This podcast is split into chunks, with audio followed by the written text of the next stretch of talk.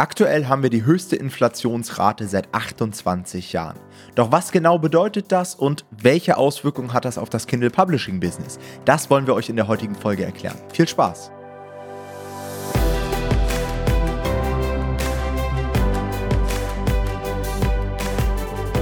Hallo und herzlich willkommen zu dieser neuen Podcast-Folge. Und heute soll es einmal um Risiken im Amazon KDP Business gehen. Und zwar um die ganzen Themen Rekordinflation, mögliche Währungsabwertung, Blackouts, die Pleite von Amazon, die vielleicht kommt und so weiter. Damit wollen wir uns heute einmal auseinandersetzen, denn wir haben in der letzten Zeit dazu Fragen bekommen, wie wir persönlich eben mit dieser Rekordinflation umgehen, was für Einflüsse es auf Amazon KDP hat und ob wir vielleicht auch Handlungsempfehlungen für Kindle Publisher haben. Vorweg, ein kleiner Disclaimer, ihr kennt das Ganze, wir sind natürlich keine Volkswirte.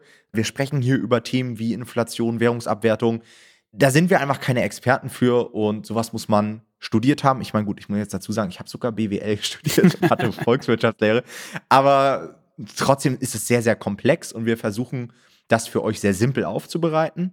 Und bevor wir jetzt hier in irgendeine Schublade gepackt werden, all das sind nur mögliche Szenarien. Wir sind keine Crash-Propheten, das heißt, bildet euch eure eigene Meinung. Ich bin auch der Meinung, dass viele Szenarien davon nicht eintreten werden. Und wir können euch auch nur den Hinweis geben, lasst euch nicht immer von den Ängsten mhm. treiben. Also geht nicht immer vom Worst-Case-Szenario aus. Ja, ich beobachte auch so ein bisschen die Finanzszene und ich habe zum Beispiel mitbekommen, dass in den letzten Monaten da extrem viele neue Crash-Propheten hochgekommen sind, die schon das Ende der Welt irgendwie Prophezeien. Werben und so weiter. Und, und das Krasse ist ja auch, Jonathan, du siehst dann die Leute, die dann sagen, ja, ihr müsst das und das shorten.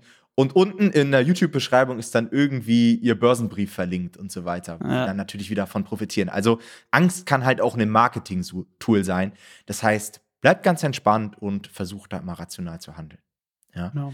Bei allen Sachen, die wir euch heute auch vorschlagen, bedenkt immer, das Ganze hat auch Opportunitätskosten. Also wenn ihr jetzt irgendwelche Maßnahmen ergreift, um irgendein Risiko abzusichern, dann kostet das. Das kostet Zeit, Fokus, Geld und so weiter. Und ihr müsst am Ende überlegen, lohnt sich das überhaupt? Wie groß ist die Wahrscheinlichkeit überhaupt, dass ein gewisses Szenario eintritt? Und wie teuer ist es, das Ganze für mich abzusichern? Ja, mhm. ganz einfach wieder mathematisch herangehen und dann für sich persönlich entscheiden, ob es das wert ist. Okay, wir starten mal rein und zwar mit Inflation.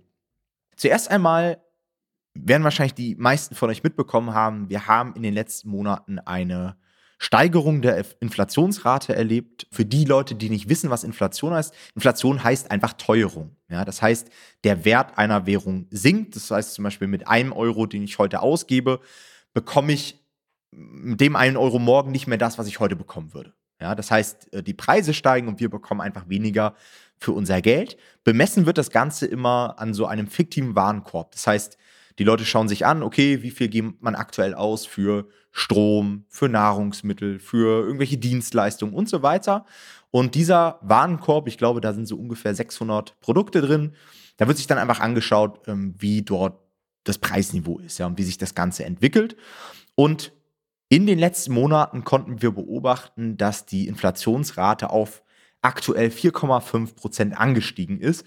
Normalwerte sind immer so um die 2 Prozent, um das mal richtig einzuordnen. Das heißt, man hat schon immer eine gewisse Inflation, aber momentan sind wir nah an den 5 Prozent dran und ab 5 Prozent redet man schon von einer hohen Inflation.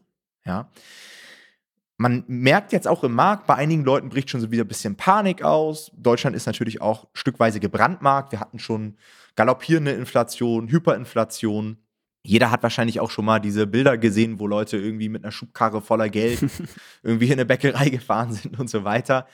Man muss das immer richtig einordnen. Also ich kann euch dazu sagen, 5% Inflation ist schon hoch, aber das ist halt auch immer temporär und es kann durchaus sein, dass das Ganze auch wieder relativ zeitnah nach unten geht und sowas gehört halt mit zum Markt dazu. Da muss man die nicht direkt in Panik ausbrechen. Viel wichtiger ist, glaube ich, zu verstehen, warum wir überhaupt aktuell so eine hohe Inflationsrate haben.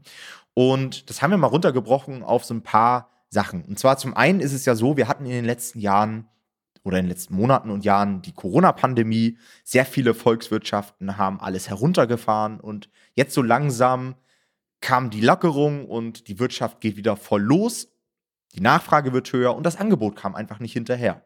Ja, ganz, ganz viele Unternehmen haben jetzt wieder alles in Gang gesetzt und So kam es einfach, dass wir eine gewisse Angebotsknappheit haben. Ähm, das betrifft zum Beispiel gewisse Ressourcen, ja, Baustoffe, Papier, was uns natürlich in der Verlagsbranche extrem betrifft und so weiter. Gleichzeitig haben wir aber auch aktuell sehr, sehr hohe Energiepreise. Auch das werdet ihr wahrscheinlich mitbekommen haben. Strom ist teurer geworden, Heizkosten sind teuer, Spritpreise sind extrem teuer. Haben wir auch, ich weiß gar nicht, ob wir überhaupt schon mal so hohe Spritpreise hatten. Auch das ist so eine Sache, die natürlich einen sehr großen Einfluss auf die Inflationsrate haben, weil natürlich auch jedes Unternehmen davon betroffen ist. Also jedes Unternehmen braucht Strom, jedes Unternehmen äh, braucht allgemein auch ja, Energie zum Heizen und so weiter. Das heißt, wenn solche ähm, Energiepreise steigen, betrifft das immer die komplette Wirtschaft und spielt daher natürlich auch bei der Berechnung der Inflationsrate einen ziemlich großen Anteil. Das heißt, wir haben Inflation gar nicht über verschiedene Sektoren im gleichen Maße, sondern zum Beispiel gerade bei den Energiepreisen haben wir eine überproportional große Preissteigerung, während wir zum Beispiel bei Dienstleistungen und so weiter gar nicht so eine hohe Preissteigerung haben. Jetzt ist die Frage, wie geht das Ganze weiter? Ich habe ja schon gesagt, Inflation ist immer etwas Temporäres. Laut der EZB, ich habe mich auch so ein bisschen vorbereitet hier natürlich auf die Folge, ist es so, dass die EZB sagt, hey, sobald das Angebot wieder hinterherkommt und die Nachfrage befriedigt, dann geht auch die Inflation wieder runter. Das heißt, laut der EZB soll das Ganze in 2022 wieder sinken. Es gibt aber auch Stimmen, die sagen, hey, so wird es nämlich eben genau nicht sein und die Inflation wird erstmal auf diesem Niveau bleiben. Und es gibt auch vereinzelt Leute, die sagen, wir rauschen in eine extrem hohe Inflation rein. Ich möchte jetzt gar nicht so viel dazu sagen, das ist alles Spekulation. Ich halte es nicht für sehr wahrscheinlich, dass wir extrem hohe Inflationsraten sehen. Ich kann mir durchaus vorstellen, dass wir noch eine Weile auf diesem Niveau bleiben werden, aber irgendwann wird das Ganze wieder sinken, denn ich vermute mal, dass so Zentralbanken da auch wieder irgendwelche Maßnahmen einleiten werden, Zinsen erhöhen werden und so weiter. Und das hätte dann natürlich wieder einen enorm großen Rattenschwanz, um den es aber heute gar nicht gehen soll. Die Frage ist ja, betrifft uns das Ganze jetzt überhaupt? Ja, spürt man davon schon was? Sollten wir vielleicht auch als Kindle Publisher unsere Preise erhöhen? Und da können wir euch ein Stück weit beruhigen, denn aktuell betrifft uns das Ganze fast gar nicht. Die einzigen zwei Dinge, die ich so ein bisschen auf dem Schirm habe, sind natürlich die erhöhten Druckkosten. Ja, also wenn wir im Markt einfach höhere Preise für den Rohstoff Papier haben, dann sollte es in Zukunft so sein, dass die Druckkosten einfach höher werden. Zudem gibt es auch aktuell, habt ihr wahrscheinlich auch mitbekommen, Lieferschwierigkeiten, weil sehr viele Druckwerke auf die Produktion von Verpackungsmaterialien umgestiegen sind oder umgestellt haben und dort jetzt einige Verlage Engpässe haben im Auflagendruck und so weiter. Das heißt, wir müssen uns die Frage stellen, hey, was passiert denn jetzt, wenn wir erhöhte Druckkosten haben? Und da gibt es für mich einfach nur zwei Szenarien. Szenario 1 ist, Amazon gibt diese Druckkosten an uns weiter und wir werden vielleicht Anfang 2022, ich glaube nicht, dass es jetzt ähm, 2021 noch passiert in Q4, aber vielleicht Anfang 2022, gibt Amazon das Ganze an uns weiter und wir bekommen irgendwann eine E-Mail, hey, lieber Kindle Publisher, ab jetzt hast du die und die Druckkosten und unsere Tantieme sinkt einfach. Dann ist das aber natürlich auch was, was wieder sehr viele Leute betreffen wird und sicherlich auch etwas, was an den Verbraucher am Ende weitergegeben wird. Ja, wenn ich einfach meine Marge nicht mehr habe, naja gut, was mache ich dann? Ich erhöhe den Preis. Und das werden wahrscheinlich viele machen. Würde ich aber auch nur machen, wenn das halt auch alle machen. Ja, wenn ihr der Einzige seid in eurer Nische, der jetzt auf einmal den Preis erhöht, dann kann es durchaus auch sein, dass ihr da Probleme bekommen werdet, ja, mit der Nachfrage und so weiter.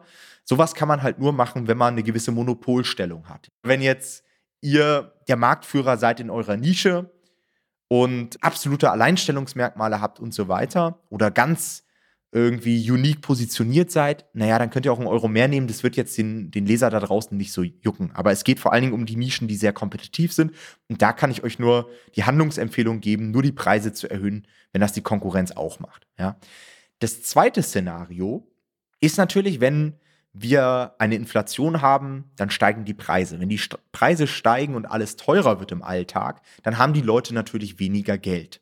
Ja, wenn die Leute weniger Geld haben, dann überlegt man sich natürlich auch, kann ich mir Bücher überhaupt noch leisten oder sind Bücher vielleicht auch etwas, was jetzt für den Alltag nicht mehr wirklich notwendig ist, ja?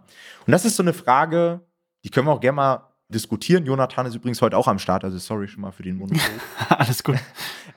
Das ist halt so die Grundfrage, sind Bücher Luxusartikel, die dann in der Krise nicht mehr gekauft werden oder wie sieht's aus? Ja, also ich kann dir mal meine Meinung schon mal sagen. Ich mm. bin der Meinung, Bücher sind ziemlich krisenfest. Wir hatten jetzt auch die Corona-Pandemie. Wir hatten ja auch schon eine Finanzkrise 2007, 2008.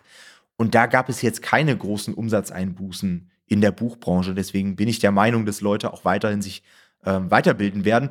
Ich kann mir nur vorstellen, dass die Nachfrage sich vielleicht zu anderen Nischen hin verschieben wird. Ja, also ich denke auch, dass es so ist. Also ich glaube auch, dass es relativ sicher ist, auch dass es kein Luxusgut ist, wie du sagst. Wir haben es ja schon in der Corona-Krise gesehen. Und man muss ja auch sagen, ohne jetzt irgendwie unfair pauschalisieren zu wollen, dass viel gelesen wird von einer Schicht, die jetzt vielleicht nicht unbedingt die größten finanziellen Probleme hat, auch wenn es zu einer Inflation kommen würde. Also würde ich jetzt. Das würde mich sowieso mal interessieren, mal sagen, wie, wie so der Markt verteilt ist. Also ob das tatsächlich so ist, dass Leute, die überproportional viel verdienen, auch überproportional viel lesen. Wäre jetzt meine Vermutung. Vielleicht ist es aber auch super ungerecht und jetzt äh, kriegen wir irgendwie einen auf den Deckel dafür, dass ich das gesagt habe. Aber so erstmal pauschal wäre das meine Vermutung.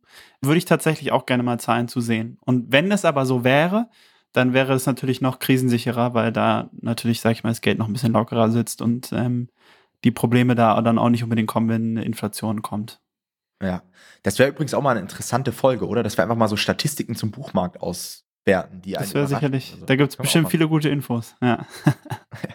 also insgesamt mein Fazit wäre jetzt zur Inflation aktuell kein Handlungsbedarf bezogen auf KDP. Wir werden das Ganze abwarten und sobald es da vielleicht mal Änderungen geben wird, dann werdet ihr das garantiert über unseren Podcast erfahren. Mhm.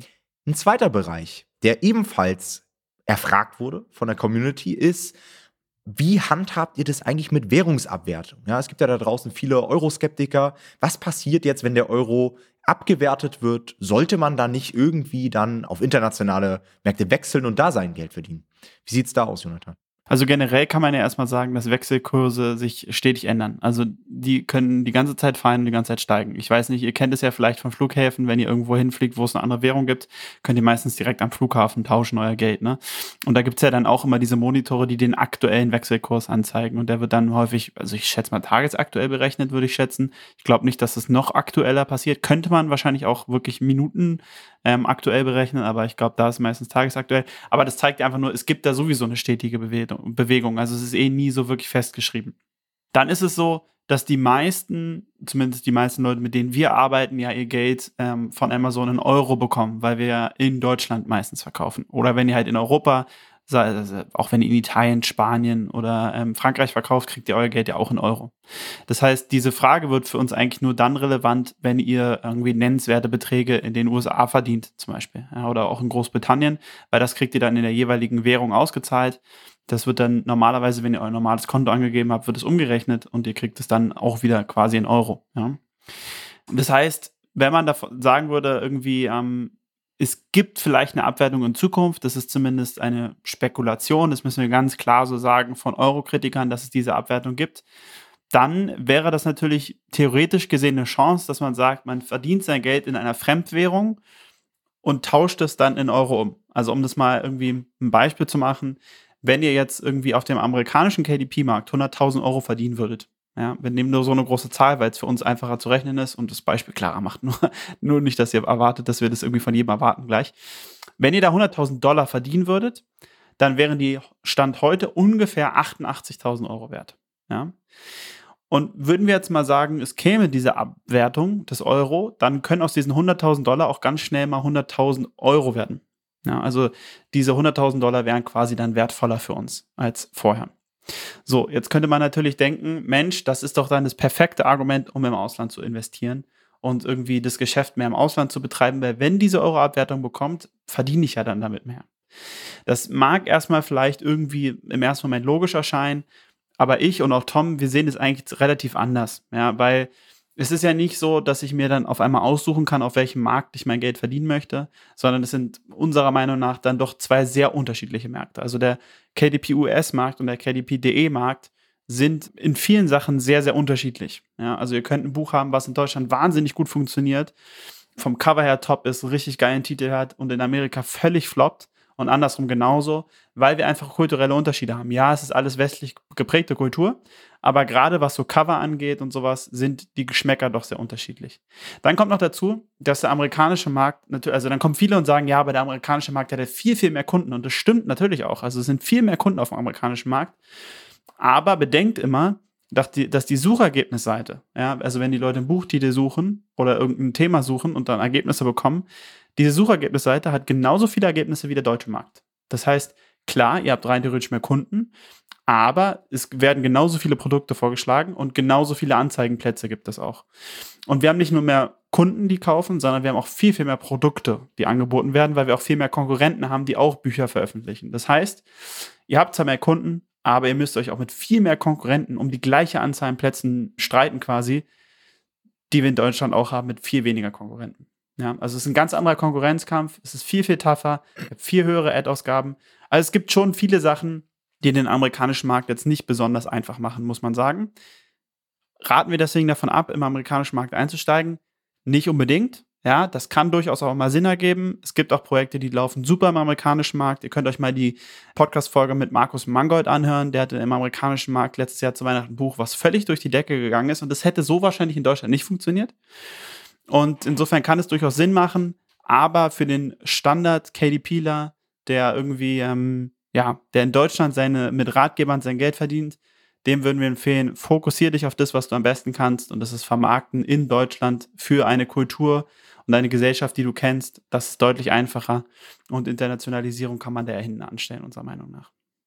Ja, und wenn man sich so sicher ist, ne, dass es zu einer Abwertung kommen wird, ja gut, dann kann ich auch irgendwie Devisen handeln. So, dann mhm. muss ich mein Geld nicht mit KDP verdienen, sondern dann kann ich irgendwie rumtraden genau. und so weiter. Also das ist, das ist so Spekulation, was man nicht in sein Business mit einfließen lassen sollte. Oder man macht sich viel einfacher und sagt, also wenn du dir jetzt schon sicher bist, dass es eine Abwertung geben wird, na dann verdien doch dein Geld in Euro, wechsel ist jetzt in US-Dollar und hast ja, da den gleichen ja. Effekt. Ja, genau. Also, also mein Hinweis wäre einfach, beschäftigt euch damit nicht. Ist eine ganz andere Baustelle und wenn ihr euch so sicher seid, dass es passiert und wenn ihr sagt, hey, ich will unbedingt auf dem US-Markt jetzt unterwegs sein und ich habe da richtig Bock drauf und ich habe das sowieso vor, ja, ja dann go for it. Dann macht es unabhängig davon, ja. Genau. Gut, zum Abschluss dieser Folge haben wir auch noch ein paar Handlungsempfehlungen für euch vorbereitet. Ja, was sollte man jetzt als Kindle-Publisher dann tun? Denn es ist ja Fakt, also zumindest auf Inflationsebene, es ist Fakt, dass wir derzeit eine Inflation haben. Ja, da gibt es nichts dran zu rütteln. Das heißt, wie sollte man sich jetzt verhalten? Ich bin immer der Meinung, wenn alles teurer wird im Alltag, das heißt, wenn ihr mehr für Sprit zahlt, wenn ihr mehr Heizkosten habt, wenn der Einkauf im Supermarkt teurer wird, dann muss man sein Einkommen steigern, um das Ganze abzufedern. Als Arbeitnehmer ist das gar nicht so einfach. Ja? Selbst wenn ihr jetzt 5000 Euro verdient, was ein gutes Gehalt ist, dann wird das vielleicht in zwei, drei Jahren, wenn wir auf dem Inflationsniveau bleiben, deutlich weniger wert sein. Das heißt, ich bin der Meinung, der richtige Schritt grundsätzlich ist es schon mal, in die Selbstständigkeit zu gehen und Herr über sein eigenes Einkommen zu sein. Ja? Einfach mehr verdienen, wenn da draußen alles teurer wird, das ist schon mal der erste Schritt in die richtige Richtung. Der zweite Schritt ist, einfach unnötige Geldreserven zu vermeiden. Ja, also ich verstehe das absolut, wenn man irgendwie Geld sparen möchte, äh, wenn man Barreserven hat, wenn man vielleicht auch ein Stück weit risikoavers ist. Also ich gebe auch zu, ich habe auch Barreserven liegen für schlechte Zeiten. Und ich bin aktuell echt hart am überlegen, ob ich das liegen lasse, weil das halt jedes Jahr um 5% reduziert wird, mhm. ja, von der Kaufkraft. Und da ist es vielleicht smarter, das Ganze lieber zu investieren, als auf dem Konto irgendwie ja, schwinden zu lassen. Und wir wollen jetzt überhaupt keine Investmentberatung oder sowas machen. Da gibt es verschiedene Möglichkeiten, inflationsgeschützt zu investieren. Aber was eben auch eine super Möglichkeit ist, ist das Geld entweder A in eigenes Wissen zu investieren oder B in Buchprojekte auf Amazon KDP. Denn die haben eine super Rendite und die sind ja, wenn ihr die Buchpreise an die Inflation angleicht, auch inflationsgeschützt. Ja. Ist ja einfach so. Ja. Das heißt, Option Nummer drei oder Handlungsempfehlung Nummer drei wäre dann natürlich, Buchpreise möglicherweise anzupassen, falls es wirklich dazu kommt, dass eben diese Preissteigerungen an uns weitergegeben werden. Ich würde da jetzt aber nicht zu vorschnell agieren. Hm. Ja. Und noch ein optionaler Tipp von mir: Ihr könnt natürlich, wenn ihr euch jetzt super krasse Sorgen macht um so extreme Krisenszenarien, ja, also ich, ich hatte auch so einige Leute, die dann gefragt haben, ja, was ist denn, wenn wir jetzt hier irgendwie einen riesen Blackout haben und zwei Wochen gibt es überhaupt keinen Strom mehr oder, oder sowas wie Amazon geht pleite und so weiter. Gut, das wäre jetzt ein bisschen auch sehr extrem, wenn Amazon pleite geht, aber dann habt ihr auch echt andere Sorgen. Also ja. wenn Amazon als, ich weiß nicht, ich glaube aktuell Top 3 Unternehmen oder so in der Welt den Bach runtergeht, dann haben wir ganz, ganz andere Sorgen. Ja. Aber falls ihr euch jetzt wirklich Gedanken macht um eine Finanzkrise oder so, dann sucht euch einfach ein paar krisenfeste Nischen raus und veröffentlicht da Buchprojekte. Ja, das könnten zum Beispiel Nischen sein wie Survival, wie so Finanzratgeber, wie man eben ja sein Geld schützt. Oder das könnten so Nischen sein wie Kochen ohne Strom, wie was gibt's noch? Hast du vielleicht noch ein paar Ideen? Nee, diese Survival-Sachen funktionieren ja sehr gut, aber oder so Selbstversorger-Sachen dann halt, ne? Stimmt, Selbstversorgung auch ein Riesenthema. Oder was jetzt zumindest in der Corona-Pandemie gut funktioniert hat, waren so selber backen oder so, ja. Mhm. Das geht ja auch schon so ein bisschen in Selbstversorgung mit rein. Da könnt ihr mal so ein paar Recherchen machen, gibt es einige Nischen und damit kann man sich schon ganz gut schützen. Allgemein ist ja schon immer unser Tipp gewesen, streut euer Risiko, veröffentlicht in unterschiedlichen Nischen, veröffentlicht vielleicht auch mal über Distributoren. Auch dazu haben wir eine eigene Folge hier auf unserem Podcast und dann seid ihr in der Regel sicher aufgestellt. Genau, und im Endeffekt, unser Fazit für dieses Thema ist, entspannt euch. Ja? Wir haben eigentlich kaum Konsequenzen, die, wirklich, die wir wirklich zu befürchten hätten. Und vor allem glaubt nicht jedem Crash-Propheten da draußen, der irgendwie erzählt, jetzt kommt die Hyperinflation, jetzt geht alles den Berg runter, jetzt crashen alle Finanzmärkte und sowas, sondern immer irgendwie probieren, wirklich rational daran zu gehen, ruhig zu bleiben, zu überlegen, macht es wirklich Sinn, jetzt irgendwie zu agieren oder wartet man lieber erstmal ab und in vielen Sachen macht es tatsächlich erstmal Sinn, ein bisschen abzuwarten und Ruhe zu bewahren und nicht irgendwie voreilig zu handeln. Gleichzeitig, eine gute Entscheidung ist immer natürlich das Geld investieren in Wissen und ins eigene Business, wie Tom eben gesagt hat, und ähm, im Endeffekt diversifizieren. Ja, also legt euer Eier nicht alle in einen Korb, sondern probiert sie ein bisschen zu verteilen und dann macht ihr euch damit auch krisenfest. Und auch hier muss man nochmal sagen, wenn ihr am Anfang steht eures Businesses, dann macht euch noch nicht so viel Sorgen um Diversifizieren. Ja? Erstmal in einem Gebiet Experte werden und dann steht man halt erstmal nur auf einem Standbein und danach kann man sich immer noch weitere Standbeine aufbauen. Aber gerade für den Fokus ist es nicht so sinnvoll, direkt von Anfang an mehrere Standbeine aufzubauen. Da muss man das Risiko dann einfach ein bisschen eingehen. Genau, das sind unsere Hinweise dazu. Richtig. Und schlussendlich kann man auch sagen, also ich mache mir über sowas überhaupt gar keine Gedanken. Ja. ja.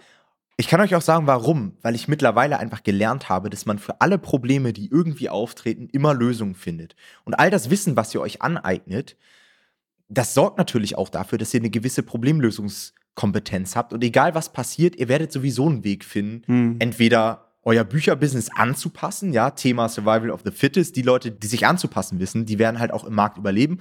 Oder, da bin ich relativ überzeugt, dass die Zuhörer hier im Podcast auch andere Möglichkeiten finden werden, dann wieder Geld zu verdienen. Also, keine ja. Panik, entspannt euch ein bisschen und wir hören uns in der nächsten Podcast-Folge. Macht's gut. Ciao, ciao. Ciao.